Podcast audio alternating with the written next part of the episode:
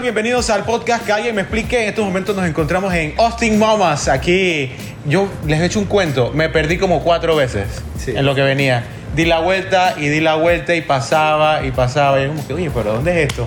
¿A dónde es esto? Y yo, te, no, yo creo que si todavía tienes el mensaje en Instagram, como que, dije, oye, me perdí.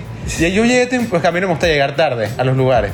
Oye, me perdí, pero yo estoy aquí cerca, por favor. Y ya después vi y estaba allí él. Yo estaba llegando tú y todo. Sí, estaba llegando. ¿Cómo están? ¿Cómo están? Bienvenidos al podcast Eh, que alguien me explique. Bueno, un placer Julio, gracias por invitarme, eh, por invitarnos. Eh, estamos aquí todo, todo oídos para escucharte y ver qué, qué podemos hablar del tema. Mira, aquí hay una historia. Todo tiene una historia en todos los encuadres. Ella no quería salir. Y la convencimos. Bueno, la convenció. ¿Cómo, te, cómo es tu nombre? Cristina. Cristina y Eduardo. ellos son esposos. Son esposocios. ¿Cómo fue que dijiste? Esposocios. Esposocios, así. Así que háblame un poco de- del brisket. ¿Cuánto demora hacer un brisket? Porque está ganando fama esto acá en Panamá. Esto es más de Estados Unidos. Correcto, Pero acá está dura también la, la competencia y va creciendo el brisket en Panamá y todo lo del Texas Barbecue. No, el brisket más que todo, ¿no? El Texas Barbecue como tal, que abarca muchos tipos de proteína. El brisket obviamente es como el rey de todos. Eh, es una carne muy difícil de hacer, más que todo por el tiempo de cocción que lleva, son 10, 12 horas. Si el día está soleado son 10 horas y media, si está lloviendo y hay mucha humedad son 12, 13 horas, 14. 16 nos ha depen- tocado también. Dependiendo también del clima, dependiendo de la leña, dependiendo del carbón. 16 horas. Sí, ha tocado días fuertes, leña húmeda, eh, carbón, la temperatura no sube porque hoy no quiso subir. Y bueno, es una cosa de mucha dedicación, mucho tiempo y bueno, horas de esfuerzo que, que obviamente dan resultados. Y échame un cuento, ¿qué es lo peor que les ha pasado en esas 16 horas? Como que te quedas dormido, ¡ay, ya la vida! Pasaron 20 y y está todo el brisket quemado. Muy bueno, quemado es dificilísimo, eh, más bien el reto de un brisket es llevarlo al- a la suavidad, obviamente uno se puede pasar, o sea, hay muchos factores, nos han pasado, bueno, me he dormido, me he quedado dormido, he estado, o sea, muchas infinidades de cosas que, que pasan durante el proceso. Es tedioso, es entretenido, eh, obviamente cuando ya se vuelve una rutina eh, es un sacrificio. Eh, generalmente aún vamos en madrugada, nosotros Ok. vamos entre 6 de la tarde, 6, 7 de la mañana, las primeras rondas. y bueno, ahí vamos poco a Y no poco. se pone amargado cuando estás cocinando brisket. Ah, bueno. Sí. Lo más, lo más como pareja que quiero que sepas que la cama los primeros días, porque ahora te echo un poquito más de la historia de nosotros, Ajá, ajá, ajá. ya es un olor que, que tú Llega todo de onda. O sea, yo ya, en mi cama huele a brisket, literalmente. Porque nosotros empezamos en pandemia, entonces Ok. Eduardo ahumaba y cuando ahumaba llegaba a las 6, o sea, obviamente dije descansaba un ratito, iba o a veces se quedaba full, bajaba, entonces cuando iba a la casa era literalmente yo me despertaba y desayunaba brisket. Pero O sea, por lo menos sabías dónde estaba, ¿viste? Sí, bueno, por, por lo menos sabía que era verdad que estaba, que estaba ahumando, exacto. Claro, claro. No, la verdad que ya es un olor que queda en ti que tanta leña, tanta cosa, por más que te bañes 10 veces, siempre tienes el, el olor a- al brisket. En el futuro puedes vender el Austin Mama Perfume Perfecto. a brisket. Y a ver, la, la historia esa, échame la historia. Tú me contabas, iniciaste en plena pandemia. Sí, ¿Cómo fue correcto. eso? No, esto es una historia, bueno, vamos a echar la versión, no sé si larga o corta. La larga, aquí hay memoria, tú dale. Hay mucho tiempo. Bueno, te cuento un poco de mí. Yo soy arquitecto. Ajá. eh, me dedico al sector de la construcción. eh, he estado muy metido en el tema de restaurantes. Ponte que de 10 proyectos, 6 son restaurantes, remodelaciones, Ah, ok, casas. entiendo. Entonces, eso ha sido toda mi vida. Eh, personalmente, de hobby, mi pasión. Y si me voy más atrás, de chico, yo tengo la hermana de mi mamá, se casa con una persona, con un texano, texano nato, y ni contarte del suegro de ella, o sea, el papá de- del esposo, decirte un redneck de estos de Texas que hasta el huevo frito de desayuno lo hace en un- en una parrilla. Ay, Yo crecí de chiquito mucho en eso, obviamente ella se fue a vivir a Texas, eh, yo iba todas las vacaciones allá, me la pasaba pegado al ahumador con él, viendo cómo se hacía, entonces agarré ese, decir ese sabor, esa esencia, ese, ese tipo de, de- de barbacoa, por decir que en Texas es muy tradicional y es una sola forma Es la vida. es la vida de ellos y la verdad que crecí con eso, aparte de que, bueno, toda mi vida nací en el área del sector de Diablo, áreas revertidas, Mm. viví en Balboa, en Clayton, entonces estuve muy rodeado del sector americano, ¿no? Desde gringo. chico, de- sí, desde los bares que existieron, desde FSU, cuando estaba allá atrás de, debajo del Puente de las Américas. Y me cre- crecí mucho en ese estilo por ese americano. Ojo, yo soy 100% panameño, más panameño que los Aldra. Eh, y bueno, soy de, de esa tendencia. ¿Qué pasa? Obviamente mi hobby se convirtió en la barbacoa. Eh, de toda la vida que los amigos me llamaban, hey, Tú eras el Bowl". man. Yo era el man, hey, vamos, Ah, ok, ok. cumpleaños no sé quién. Es más, me compraban la carne, yo llegaba a la fiesta de invitado, Siempre. ahí está la carne en el, en el fregadero. Yo, "Verga". Cocina, literal. yo, yo, entonces. Yo también soy quedé- su amigo. Sí, No. ah, me invitan Cuando a te quieras. No, o sea, tú decías como que, oye, ¿tú quieres que yo esté aquí o quieres que yo cocine para ustedes? Sí, no, no, no. Es más, me llamaban, ¿qué, qué compro yo? "Pues tu fiesta, tu cumpleaños, Ah, quieres ok, comer. Quedaba yo de, de parrilla, pues, ojo, me gustaba, me encantaba y de hecho, a- por más que no me invitaran, porque decían, coño, no pongas a Eduardo a, a cocinar, quedaba eso yo digo. ahí, quedaba yo haciendo la carne y, y es una satisfacción muy grande porque cuando a la gente le gusta lo que tú haces y ve que tienes un talento, pues netamente talento. Yo no soy chef, no tenía cero conocimiento de cocina, que ahora te voy a explicar todo, todo ese proceso más adelante. Eh, bueno, la realidad que todo esto empieza, bueno, yo debido a todo esto me invité, empezaron a invitar a eventos de barbacoa. Eh, había Barbecue Fest, había otro evento, Pretel creo que es un evento. Y bueno, fuimos a uno, al primero, si no me equivoco, que fue en el Valle. Cero experiencia, más bien el talento y dije, "Hey, vamos a un barbecue fest, a ver qué pasa, vamos a probar suerte y bueno, nos fue muy bien. Y todo el mundo te que, ¿y este quién es? Sí, a- a- había gente de equipos de 10, 8, 20 Ajá. personas. Eh, nosotros éramos en ese momento cuatro, dos amigos, pareja y nosotros dos. Vamos al evento, nos inscribimos, tal, tal, tal. La verdad quedamos bien, quedamos como en segundo lugar. Equipo de cuatro versus equipo tres ahumadores. Nosotros es más, ahumábamos con un grill. Ni siquiera ahumamos con un ahumador. De de verdad, Con un grill, de que el, el Weber este que le- le- con la técnica del medio lado y con la tapa, bueno, logramos hacer las, las cosas. Quedamos creo que en segundo lugar Oye, espectacular. y dijimos, bueno, hay talento, vamos bien. Obviamente no las creímos, nos metemos un segundo, no me equivoco, fue En Playa Blanca. el Barbecue Fest, el, más, el evento más grande, creo yo, actualmente de barbacoa. Eh, ganamos también segundo lugar en brisket versus com- Coño, qué competidores y, y- que viven de eso y eso. y, y claro, entonces dijimos, bueno, seguimos en esto, entramos en otro evento, te estoy hablando, esto fue 2017, fue uno, 2018 fue otro, y si no me equivoco, 2019 fue el último, que fue el de Pretel, que fue aquí en Costa del Este, Eh, quedamos también el segundo en brisket. Entonces, ahí quedó todo y dijimos, bueno, somos un equipo, somos un- tenemos un talento, eh, y bueno, murió. ¿Qué pasa? Febrero del año 2020, Super Bowl. Entonces, ¿qué dije yo? Ya yo tenía en la cabeza, y yo, para que sepas mi, mi historia, mi teoría, siempre fue yo, este es mi hobby, lo que me gusta, me apasiona, me encanta. Voy a, cuando yo me jubile, yo me quiero jubilar en un restaurante, ahumándole brisket a la gente, tomándome mis tragos y feliz en mi, en mi, mi jubilación Con un palillo en la boca. con un palillo en la boca, relajado, atendiendo yo mismo aquí, coge tu carne, tu brisket y, y- y- y eso es lo que, lo que me gusta, porque dentro de todo me gusta mucho servir eh, a la gente, o sea, que a la gente le guste tu comida, que la gente, es una pasión que seguramente todos los chefs del mundo es la satisfacción más grande que existe.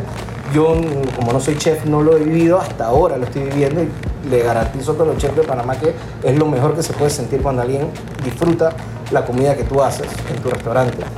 Y bueno, eh, seguía por donde estaba. Eh, ok, febrero, febrero, Super Bowl. La pandemia nos jubiló a todos por un tiempito. Sí, mira, resulta que ese Super Bowl, ya yo tenía esto en la cabeza. Ajá. Y el Super Bowl, yo dije, bueno, quiero, voy a hacerlo en mi casa, voy a invitar a todos mis amigos, obviamente, y vamos a hacer un menú para el Super Bowl. Entonces yo dije, hey, voy a traerme el menú de Texas, pero primera vez que yo pienso, digo, hey, siempre lo hacía, ¿no? Que si la ensalada, que si esto, pero barbecue en casa, todo el mundo sabe que es, la carne no ha salido de la, de la, del grill, tú la estás picando y todo el mundo te mete la mano.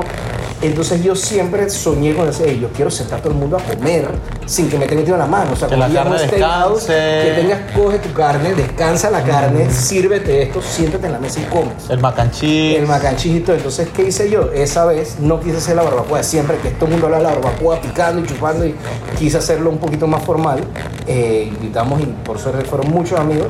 Hicimos, creo que fue cena, eh, al estilo texano. Ahí hice la ensalada de papas, el mac and cheese, el brisket, armamos un brisket, armamos pulled pork, hice unos sándwiches, prácticamente que el 80% del menú que hay hoy en día salió Pues de ese. Super Bowl.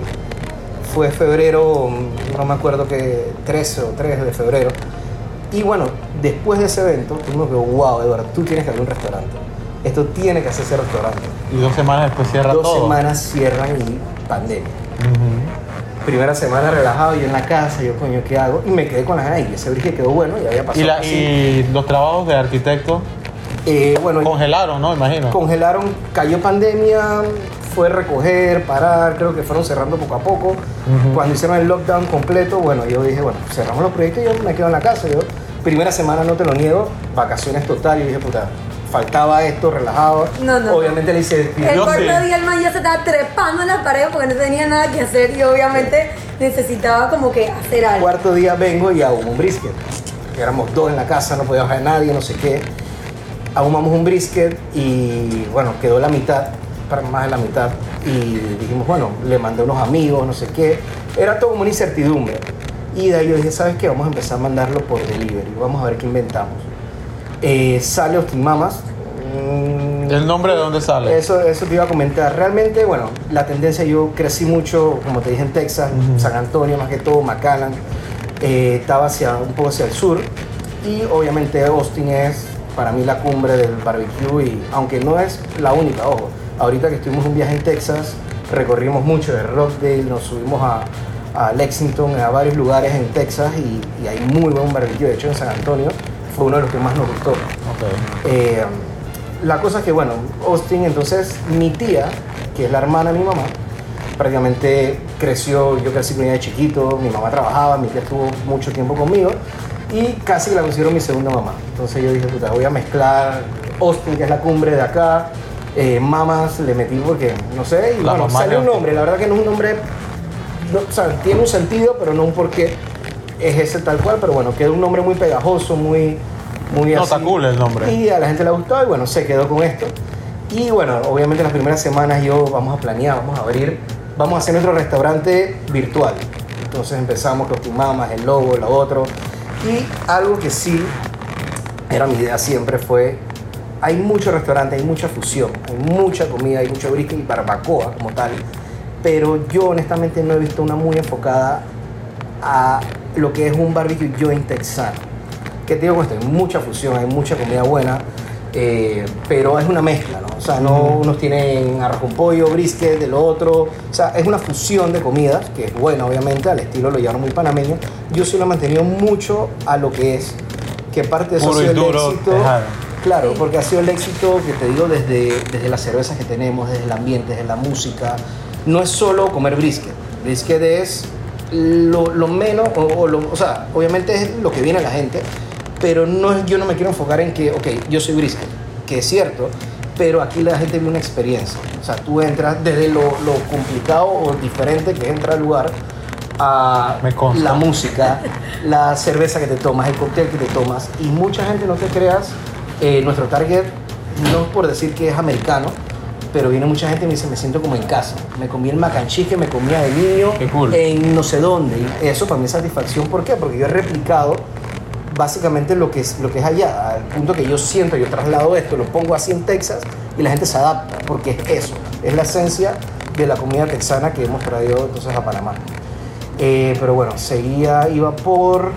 Ah, Tienes el Ghost Kitchen que le llaman. Ajá, entonces, El día quinto después de pandemia. el día quinto después de Pero no pandemia... fue una semana. Viste que ya. Se me acortó la vaina, para mí fue más largo.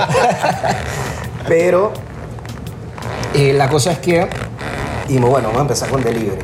Empecé, no- me recuerdo, dos briskets ahumándolos. En mi, mi área social o mi azotea, no me recuerdo, eh, empezamos a ahumar. Entonces, bueno, empecé yo la cosa, ojo, fue mi idea. Obviamente ella decía, hueles a humo, ¿qué estás haciendo por Yo la casa? Anda, bañate. La cocina O está sea, yo estaba desastre. validando porque obviamente hacer esto, digo, antes era en menor escala, o sea, cuando empezamos no era como que ahorita, o ya después vas a contar cómo fue avanzando, pero sí fue horrible porque era como que yo, yo empecé llevando los delivery. Yo dije, me montaba los cinco paquetes, iba a casa de los amigos, dejaba la Tú eras casa. el apetito 24. Literalmente yo era el apetito 24, literal. Sí, no, entonces obviamente vino la, la- la- los emprendimientos y vino, se- se- vino la tendencia de emprendimientos en esa época, entonces todo el mundo tenía, gracias a Dios, el ojo puesto en qué salió nuevo, qué Ujú. viene, la salsa no sé quién, el dulce no sé quién, la galleta. Y bueno, nosotros nos fuimos poco a poco introduciendo al punto de que, o sea, era, nosotros abríamos creo que no- ni siquiera de jueves, como Viernes, sábado y domingo, viernes, viernes y sábado domingo. La cosa es que empezamos, ¿no? Yo dos brisket, ta, ta, ta, ta, ta, ta, me pidió fulanito, me pidió fulanito, me pidió fulanito. Donde ella me guinda es cuando yo abro redes sociales. Abro la Ah, ya, página ya. Mamas y pongo delivery, comida texana. A todo el país. Delivery prácticamente a todo el país. Espérate. Y pongo 6550 el número de Mi ella. celular. Ay, Dios Yo mío. nunca ay, me imaginé Tilly. que esto iba a irse a un nivel más, más ya. Me puse el teléfono de ella. Yo, coño, yo nunca contesto el teléfono que use el teléfono de ella. Pongo el teléfono de ella. Se levanta viernes, llamadas, llamadas, llamadas, llamadas. Me dice, ¿qué, qué, qué tú diste mi número? ¿A quién le diste mi número? ¿Qué está pasando con mi celular? ¿Qué es brisket? ¿Qué es esta Yo me vaina? despertaba a las 2 de la mañana, liter- te lo juro. Y era, dije, cinco llamadas perdidas y 2 de la mañana dije, hola, ¿tienen brisket para mañana? Eduardo, ¿esto qué es? O sea, no puedo ni... Y literalmente yo respondía a las 2 de la mañana y que sí, tengo brisket, tata, y le respondía a la gente. Ay, ya la vi. Pero obviamente al principio fue como un choque porque no entendía qué estaba pasando, ¿entiendes? Y como que no era algo como que Eduardo me había dicho y dije, bueno, Te van vamos a hacer llamar. esto, va- exacto. Nada, fue como que yo me metí en la película ese día. Sin y avisarte. Exacto, yo no estaba en la película, para nada. Obviamente llegó un punto que yo estaba en la cocina. Oye, pero fue una de- decisión inteligente. Él está No, no, no. cocinando, haciendo brisket. Entonces yo No a agarraba, contestar. empaquetaba la, el brisket, no sé qué, las bandejas. Y yo le decía, mi amor, encárgate tú del delivery y no sé dónde vive la persona, el teléfono, la cosa. Como mándalo. que la logística más... ¿Qué es lo más lejos que fuiste? ¿Cómo? Lo más lejos que llegaste ¿En qué sentido? a entregar un brisket. Lo más lejos, Distancia. a Brisas. De brisas a. Fue de aquí, o sea, de Coco del Mar a Brisas. Ah, y también fui a Panamá Pacífico. Eso está lejos. Eso está lejos. Sí. Me Pero bueno, perdí también. Es fácil allá. empezó con cero experiencia, muchos pedidos, volvernos locos, ta, ta, ta, ta, ta, ta. Esto fue que la primera o la segunda semana. La segunda, ya la, La segunda semana me dice, Eduardo, ya yo no puedo más con esto. Yo no sé qué tú vas a hacer, pero esta vaina me tiene loco, mi teléfono no tengo vida, mis fines de semana, quiero ver Netflix o hacer algo. Paréntesis, yo no ganaba ni un dólar por esto. Espérate, eso voy. O sea, esto, Sí. Yo esto- estaba, ese yo hacía el negocio qué, familiar, era mi oye. esposa me estaba ayudando. No, no, no, no. Entonces el día que ella me dice, ya yo no puedo más con esto, le digo, vamos a hacer algo. Mira, mira tu teléfono, mira la cantidad de pedidos que tienes ahorita. Esto parece tener futuro, vamos a ser socios. Los ojitos de ella hicieron así. cling. Salsa. Yo Somos dije, 50, ahorita sí. 50-50, ahora sí vamos para el rol. Donde yo dije eso, todo cambió. ¿Dónde van los pedidos? ¿Dónde está el otro? ¿Dónde está el otro? No sé qué. La cosa es que yo empiezo, yo tenía un mamador Weber chiquito, eh, que igual hacía magia y le metía hasta cuatro briskets a uno. Al, al bichito este. Porque realmente 12 horas, 4 briskets se vendían en nada. Por eso viene mucho el soldado y, es un tema del barbecue que es imposible. uno lo estandariza ya, ¿no? Pero en ese momento era un día hacía 4 y me duraba 2 horas, otro día me duraba 3 horas, 4. La cosa que yo, bueno, empecé a hacer 24 horas ahumado. En un ahumador. Metía 4 briskets, salían los 12, se vendían y ya mientras yo estaba cortando estaba ahumando 4 más. Eran ocho, Para hacer ocho. al día. La cosa que llegó un Uh. punto ya yo no podía más, consigo una persona que me ayuda y estamos haciendo 24 horas. Yo 12, el 12, yo 12, el 12. Con el mismo era, ¿no? Con, el mismo. sí, con, el- smoker. con un solo smoker. ¿Y ese smoker existe todavía? ¿O ya Ese smoker lo vendí hace poco con dolor en el alma, pero ya yo pensaba que... lo usaste hasta que se dañara? Bueno, no, no, no, no. Le dimos candela. Eh, luego de eso, en media pandemia, que fue otro reto más conseguir un segundo smoker. Yo dije, ya yo no puedo más. Y ni siquiera los ocho me era suficiente. Yo estaba limitado a que creo que vendíamos un solo día. O sea, el Pero sábado. eso es parte de la magia también, como que que pedir rápido porque se acaba. Sí, entonces claro. eso Tiene un pocotón. Eh, la cosa fue que cuando yo tengo el segundo smoker, ya pongo los dos, eran 4 y 4, cada 12 horas eran 8 brisket y, Y tiramos un brisket como para cuántas personas más o menos es. O, un brisket de acá. o llega, puede llegar alguien y como que dame todo el brisket. Sí, Mucha claro. gente lo pedía. Y que dame todo, pedía. o sea que es como así. Sí, Sí, una sí, sí, pieza. sí, sí, no, un brisket de 8 o 10 personas feliz. Mm. Comen bien llenos. Ok. Eh, la cosa que yo con dos ahumadores, ya un ayudante conmigo, y que tengo una industria aquí de brisket. O sea, esto para mí era 8 brisket a la vez. O sea, suena, hoy en día suena poco para nosotros, pero ¿Cuántos hacen hoy en día? O sea, hoy, para hoy, ¿cuántos tienen?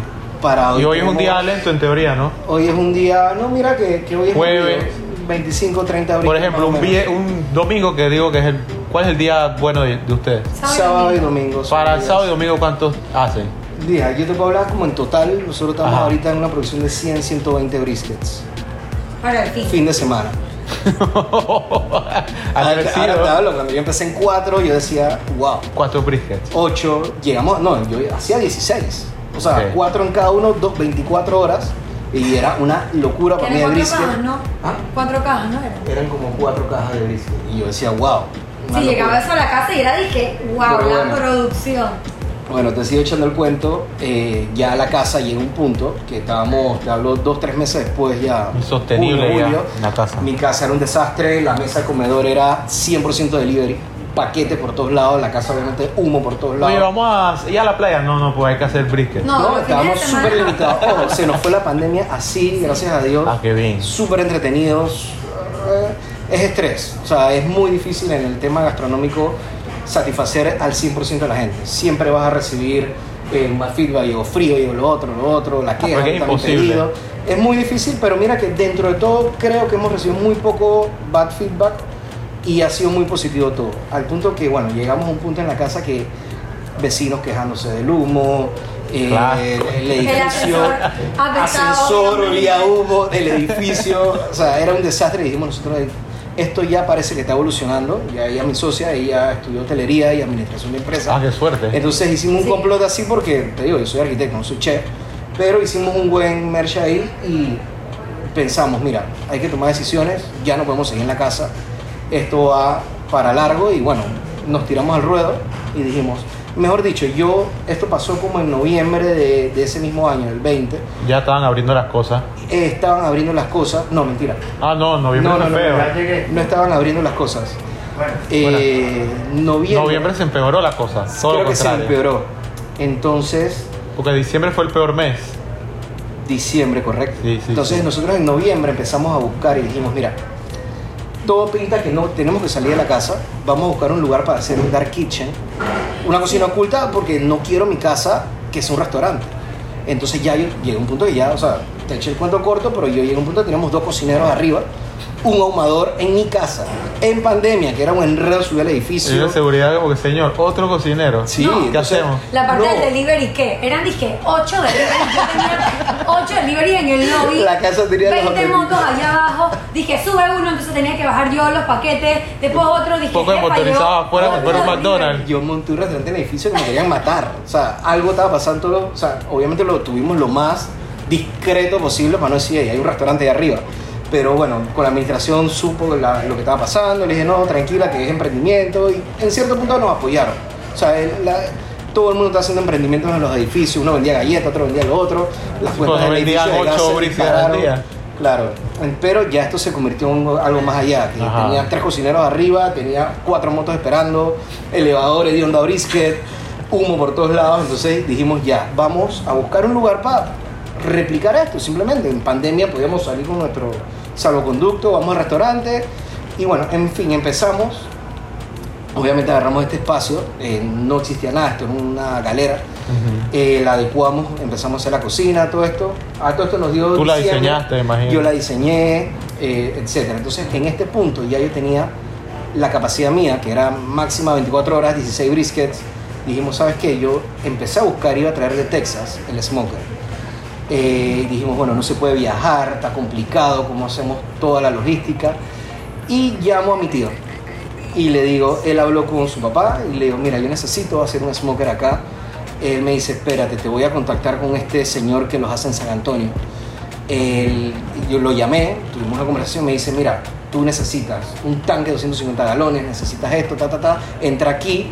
Me contactó con una gente de Smoky Builders, si no me equivoco, que también están en, San creo que en no. Rockdale, en Texas Ah, ellos me contactaron con ellos y el gringo este me manda los planos del smoker. Y yo le digo, puta belleza. Nunca lo había hecho, pero tenía mi empresa soldadores y dentro de todo tengo el conocimiento. La cosa que llamo a mi gente y dijimos, bueno, vamos a hacerlo. Consigo el tanque aquí en Panamá y pedimos todos los accesorios de Estados Unidos y en diciembre empezamos a construir el, el smoker de nosotros, de 250 galones. Eh, a este te- con una capacidad de 14, 12 brisket más o menos a la vez. Ya decía. por Y como es que el tamaño como 16. del sillón, más o menos. Eh, te lo puedo enseñar, bueno, ya lo cambiamos, pero te puedo enseñar el, el- el que tenemos ahorita. Eh, la cosa que hicimos este, ya yo tiene una capacidad de 14 briskets 12 horas, es decir, 28 briskets por día. Entonces ya, bueno, vamos a otro nivel, vamos a subir, vamos a montarnos acá. Y en efecto nos montamos solamente con el área de cocina, porque, o sea, si te todo esto Era pasó- takeout. No, y era pandemia, igual la Ah, gente todavía no podía no, salir. nadie podía salir y nosotros nos metimos acá en nuestra cocina y dijimos, bueno, alivio llegar a la casa y ver la casa limpia, otra cosa. Wow, sí. No te imaginas, y metimos al final, los últimos meses, septiembre, octubre, metimos las curly fries, que a la gente le encantan las curly fries acá, en la casa. Entonces ya tú te imaginas cómo cambia todo cuando tú frías en tu casa. Peor, ¿no? O sea, la- el fryer, de, del- el- la grasa Era de la casa como un era McDonald's en la casa, literal. prácticamente. La, ¿Y ustedes qué comen? ¿Ah? Ustedes comen. Mira, tú en tu casa no comes brisket. Mira Bueno, que me encanta. sí. Sí. Sí. Ah, bueno. O sea, obviamente ha bajado, o sea, ya verlo todos los días, no sé si no es lo mismo. Yo a veces digo no es lo mismo, pero cuando me meto y lo pido, digo, wow, esta vaina es lo que es. En verdad cuando lo comes en la casa, a mí me pasa que yo como estoy aquí todo el día, cuando lo como, o sea, yo no sé qué pedir. Les dije, todas las semanas me daba por algo. Dije, un día pedí algo, de- entonces pedía todas las mismas semanas, pedía, dije, no sé, ponte la, la papa con brisket es deliciosa, la scoot. Entonces pedía todos los fines de semana lo mismo. Después, no sé, brisket, entonces pedía mi tercio con mac and cheese. Ya ahorita obviamente estoy, dije, literalmente he pedido cualquier otra cosa porque ya llega un momento en que sí. Pero cuando te sientas con la familia a comer, por Ah, ejemplo, bueno, ya es diferente. ¿no? Cumplió año mi, mi cuñado la semana pasada y todos fuimos a, a la casa de mi cuñada a, a comer brisket, a comer los mamas. Es otra cosa, o sea, el sentarte y tener esa experiencia con el brisket, Claro. con los acompañamientos es otra cosa. No, mira, en diciembre hacemos el smoker, Ok. todo pensado al 100%, no te lo niego, en un dark kitchen, en delivery, en mantenerlo así, porque, eh, como te dije, no tenía la experiencia en el tema de restaurante. Diciembre, creo que en diciembre ya nos mudamos. Creo que fue un poco termi- antes. No, fue en diciembre. Terminamos el smoker, ya la producción iba diferente, teníamos el smoker ahí abajo, armamos la cocina, empezamos delivery. ¿Qué pasó? La gente, creo que enero, febrero ya de este año, empezó a abrir poco a poco la cosa. Ujú. Creo que te daban dos horas, la cédula, lo otro. Eh, la gente empezó a hacer takeout, a- venía al restaurante a buscar sus pedidos. Entonces yo dije, mira, ya la gente está viniendo, esperan su pedido aquí, yo no los puedo tener o en su carro por allá afuera. Voy a poner unas mesitas aquí para que la gente suba y espere su pedido. Y la gente viene, porque llega mucha gente sin ni siquiera llamar. Hola, somos Team Mama, sí, quiero dos libras de brisket. Y nosotros, ok, no hay ningún problema, esperen. Entonces la gente como que yo, hey, vamos a hacer un spot para que la gente se siente. La gente no llega en su pick-up y comiendo el pick-up. Eh, bueno, gente comía en su carro. Parado ahí. Sí, hay gente que Mucha sí. gente se quedaba en el carro allá abajo y eso, pero ya yo sentí que todo estaba evolucionando, que yo decía, la gente empezó a subir y a mí me daba pena. Cocina bonita y el resto como una galera, y donde sale la comida y todo. Y tenía la verdad que el espacio, dije, mira, vamos a meter unas mesas de picnic. Creo que nada más habilité salía allá. Meto las mesas. Yo de, toda la vida tenía un sueño, yo quería siempre hacer un bar que fuera un bar, un bote. Eh, me gusta la pesca, etcétera. Entonces eh, yo dije, este es el lugar para hacer mi barco. Monto el barco y en ese momento digo, bueno, ¿sabes qué? Ya vamos a abrir al público. Vamos a tener un restaurantito pequeño, 5 mesas, 20 personas. Y ahí entra ella. Ahí entra, bueno, ella venía en toda la logística de cocina, No, pero igual, ¿sabes? No, no, sí, No, sí, mira. exacto, está claro. todo esto sin saber que iba a llegar un éxito o una demanda alta. O sea, yo a todo esto me imaginaba, no sé, Ustedes son bien famosos en TikTok, no, no sé si sabían. no. Hay cuentas que como que hacen reviews de restaurantes. Sí, los hemos visto. Entonces como, hoy vine a Austin Mamas. Ah, Son bien famosos porque Sí. hay varios de Austin Mamas Mira. de, de TikTok. Sí, no, de verdad que, o sea, algo que no nos esperábamos ni nos imaginábamos, digo, ojo, yo todo esto ha crecido, no sé si tiene algo que ver, pero de mi pasión de comer como a mí me gusta comer, no como comercialmente se haría. Yo he hecho, o sea, si a mí algo no me gusta, no va para el menú o no lo hago. Porque al final las recetas son mías, hay muchas cosas que, o sea, papas fritas, papas fritas, pero que el aceite, la temperatura, una papa bien hecha. O sea, yo detesto comerme en un lugar una papa guada o que no sea crunchy, ¿me entiendes? O sea, no, no es una ciencia hacer la papa, sino de comer como a ti te gusta. Igual el brisket, igual las ensaladas, si está muy salada, muy dulce, esto no me gusta. Entonces lo he llevado muy a mi forma de comer, obviamente inspirado en la tradición de que comía con mi familia de pelado. Y yo creo que ha sido el éxito que a la gente le ha gustado, porque tú lo ves no como una comida comercial o que te vas a poner dos pedazos de carne o que te cuesta mucho. Yo en cierto punto me olvidé de costos, me olvidé de, de bajar costos o de esto, simplemente dar lo mejor, la calidad. Obviamente todo se va ajustando para, que sea negocio, obviamente, y para poder mantenerlo, pero todo está inspirado en nuestro paladar como consumidor más que como chef o restaurantero o, o como ese mundo. Y bueno, empezamos, eh, abrimos al público, las cinco mesas se nos llenaron, se quedó caliente el lugar, chico, galera. Eh, o sea, empezaron problemas de, logística, la freidora no servía porque freía dos papas, tenía que comprar un industrial, lo otro industrial, lo otro, lo otro. Entonces, hemos ido creciendo de una manera que el público nos ha hecho como el push, que es lo que yo digo, no es lo mismo. La realidad es que durante el año de pandemia, la gente se dio a conocer, gracias a, a pandemia, se dio a conocer Austin Mama, se dio a conocer el, el negocio y mucha gente conoció el tipo de comida que no conocía. Mucha gente la conocía, otras no. Entonces todo este nombre se creó... O la conocí y no la había comido. Sí, Sí. todo este nombre se creó durante pandemia y en delivery. Era un pinche logo en, en, en, en Instagram. Luego de esto, la gente ya nos exigía, creo que fue en enero, febrero, abren, ¿cuándo abren? ¿Cuándo abren? ¿Cuándo abren? ¿Cuándo abren? ¿Dónde están ubicados? ¿Cuándo abren? Dijimos, esta vaina va. Y ahí, creo que entre enero y marzo, ya nosotros cumplimos el año aquí. Casi que inauguramos el año. No, cumplimos el año ahorita. Nosotros inauguramos, hicimos una inauguración, creo que en marzo ya había abierto, no sé si todo, pero en marzo, no mejor, miento, en enero, que ya estamos delivery, el país empezó a abrir. Un poquito, sí. Empezó a bajar el delivery porque ya la gente quería salir, quería comer afuera, y fue donde nosotros hicimos el push febrero y marzo, dijimos tenemos que abrir ya porque el delivery está bajando, ya la gente quiere salir, vamos a poner el spot. En mar- febrero, marzo, le dimos con todo a esto y creo que abrimos en marzo. Y efectivamente empezó a llegar gente, empezó a llegar gente. Era muy limitado por la mascarilla, el fe- la, la limitante de cantidad de a las personas. ocho, a las Los permisos en seis. ese momento fue una locura eh, con- conseguirlos. Eh, pero bueno, la cosa fue que abrimos, hemos ido evolucionando. Ya teníamos de marzo a ahorita 8 o 9 meses Sí, eh, que es poco. Pero la verdad que no tenemos queja, la gente le ha gustado mucho el producto. El local se nos llena, te soy honesto, yo que también construyo restaurantes, no es un local chico. O sea, No, es grande. hay- es grande, pero es un lugar gente- bien como las carpas de Harry Potter, tipo, "Ah, esto debe ser pequeño.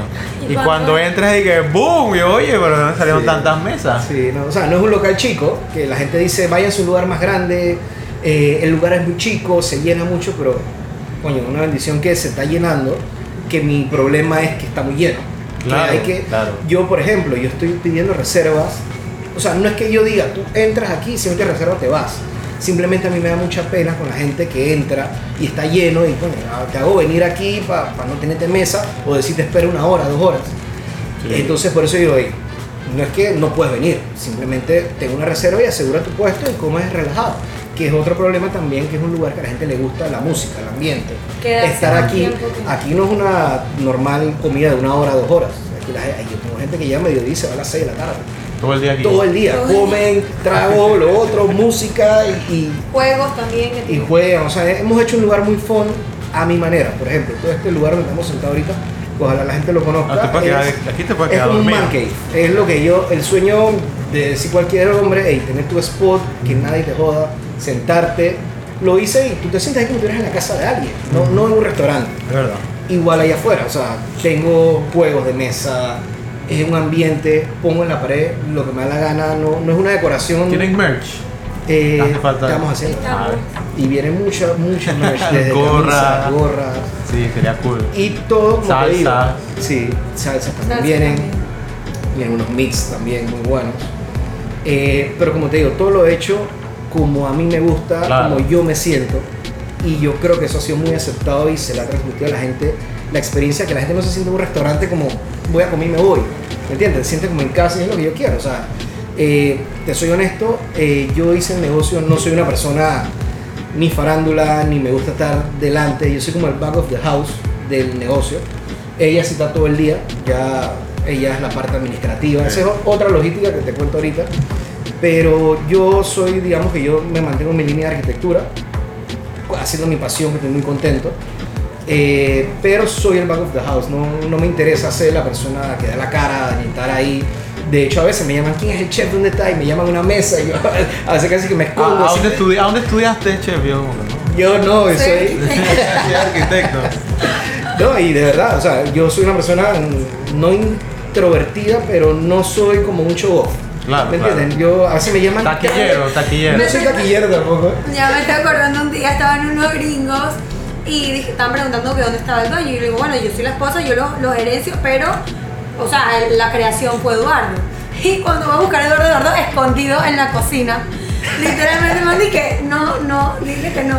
Porque obviamente le da como pena, pues como que no, no estamos acostumbrados a, a eso, pues a salir Sí. Pero no he tenido las veces que Por he ahí te van a llamar una revista, así que imagino. No, sí, viene, viene toda esa etapa que no estoy preparado tampoco. Celebrity Todo esto chef. hace eso. Eh, pero bueno, hay que echar para adelante y, y poco a poco se me ha ido como quitando ese miedo a la cámara, miedo a, a, a dar a la gente.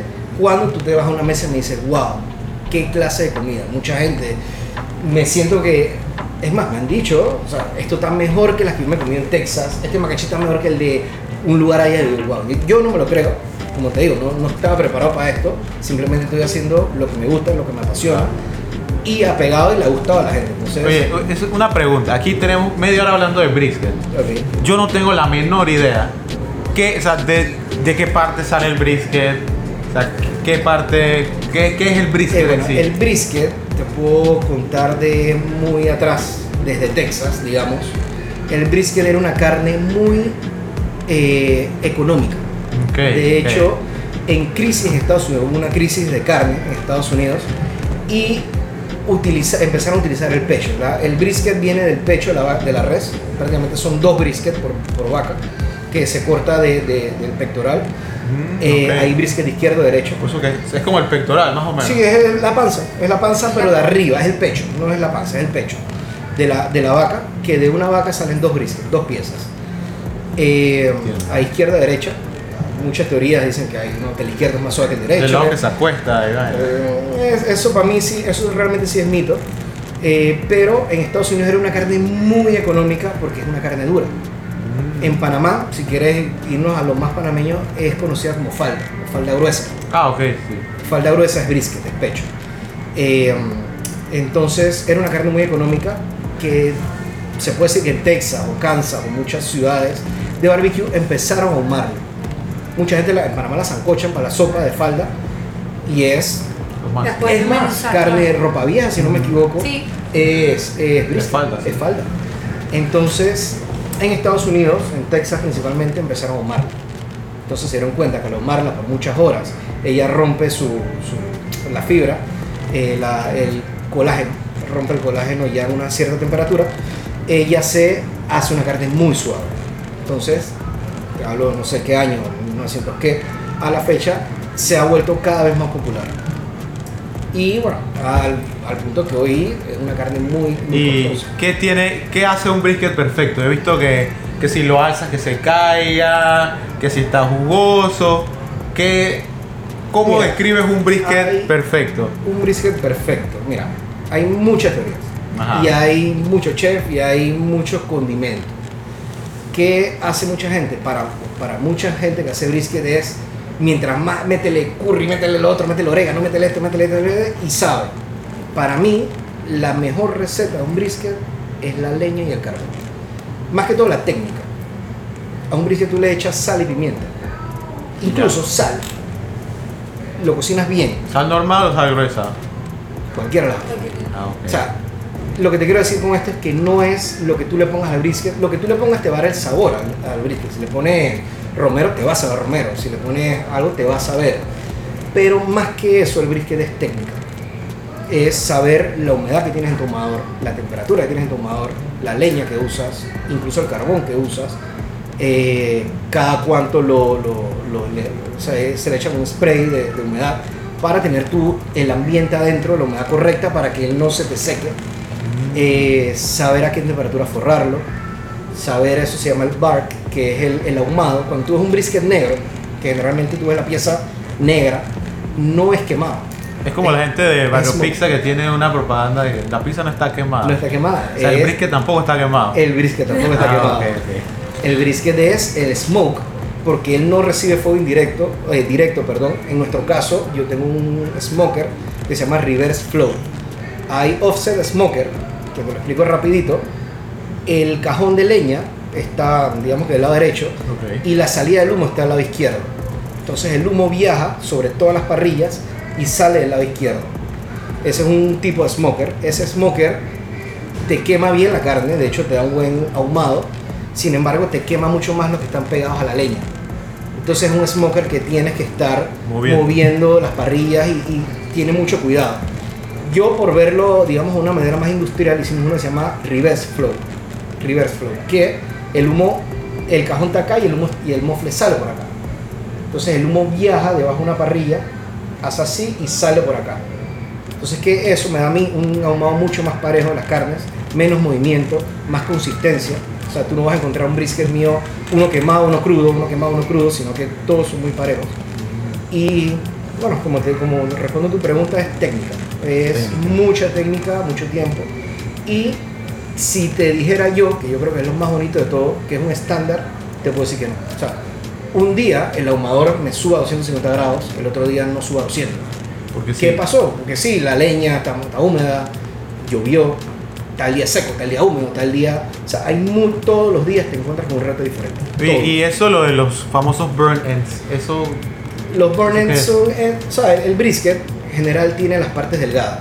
Bueno, si quieres de hecho para atrás, del brisket es una parte, es un músculo, o sea, un músculo con mucha grasa, ya que tienes el pecho, obviamente él se trimea, o sea, él se corta de una manera lo más pareja posible. Generalmente la gente le elimina los lados delgaditos, porque es una carne que 12 horas cocinándola se te queman los bordes.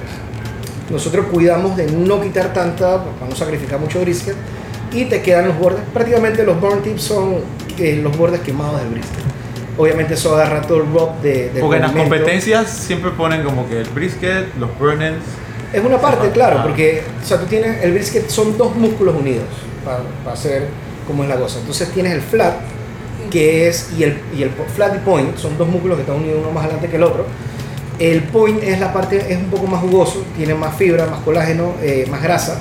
Es, un, es una carne un poco más jugosa. El flat es una carne, no sé si has visto el brisket, que es el que es, slice en tiras. Es una carne con menos grasa, es más seca. Pero bueno, tienen su gusto. Hay gente que le encanta el flat, que no le gusta la carne gorda grasa. Hay gente que ama la grasa. Hay de todo. Entonces los burn tips salen de los dos lados. Salen todo, básicamente el perímetro del brisket.